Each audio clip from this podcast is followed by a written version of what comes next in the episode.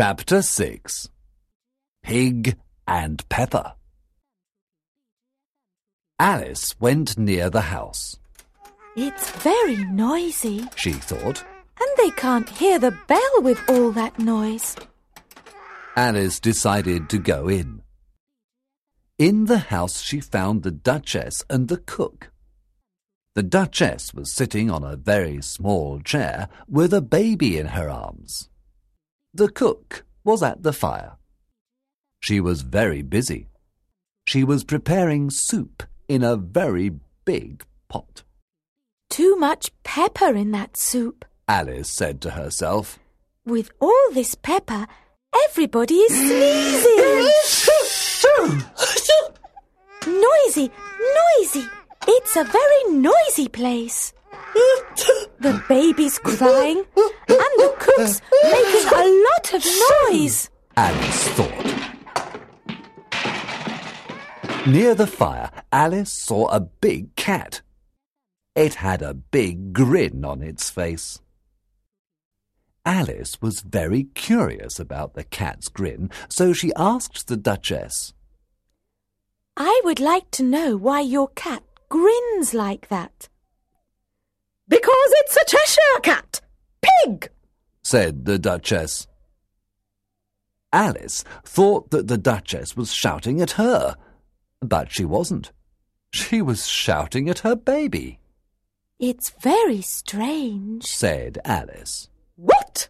Asked the Duchess, A grinning cat. answered Alice. They all grin, don't you know? Asked the Duchess, No, I don't. replied Alice, You don't know much. said the Duchess. Suddenly, the cook started to throw things at the Duchess and the baby. All sorts of things pots, jars, knives. Alice was sorry for the baby. Please be careful. You'll hurt the baby. Don't worry about the baby. It's my baby. said the Duchess, and she started to sing.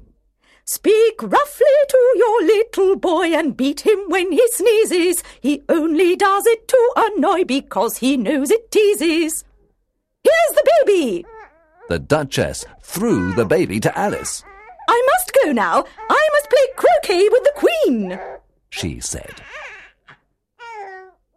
Alice had the baby in her arms. The baby was noisy like a baby pig. It was becoming a pig, It's a pig. Alice said. She put the creature down and it ran away into the wood. The Cheshire Cat appeared. Cheshire cat, dear. She said in a kind voice. The grin grew bigger, He's pleased. thought Alice. Do you know which way I must go? asked Alice. It depends on where you want to go. answered the cat, Well, I don't know. said Alice. Then you can go that way, and you'll get to the Hatter's house. Hatters make hats, you know. Or you can go that way to the March Hare's house. They're both mad. But I don't want to meet mad people. said Alice. You're in the wrong place then. We're all mad in Wonderland. You're mad too. replied the Cheshire Cat, How can you say that I'm mad? asked Alice, Well, you're here, so you're mad. replied the Cheshire Cat. What are you doing today? Are you playing croquet with the Queen? asked the Cheshire Cat, I would like to play. answered Alice, You'll see me there. said the Cheshire Cat. The Cheshire Cat disappeared. Then he came back and asked Alice, Where's the baby? It isn't a baby anymore. It's a pig. said Alice. Alice waited for the cat, but he didn't come back, so she walked towards the March Hare's home. I know hatters, but I'm curious to see a March hare. Perhaps he isn't very mad. thought Alice. Then she looked at the tree, and there was the Cheshire Cat again. Is the baby a pig or a fig? he asked. A pig. Alice answered. The Cheshire Cat was slowly disappearing. Ears, paws, tail, and at last the grin. A grin without a cat. That's strange. thought Alice.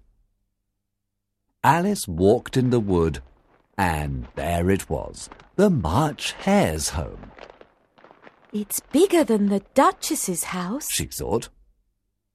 Alice ate some bits of mushroom she had in her pockets. She grew bigger, and there she was, ready to make new friends.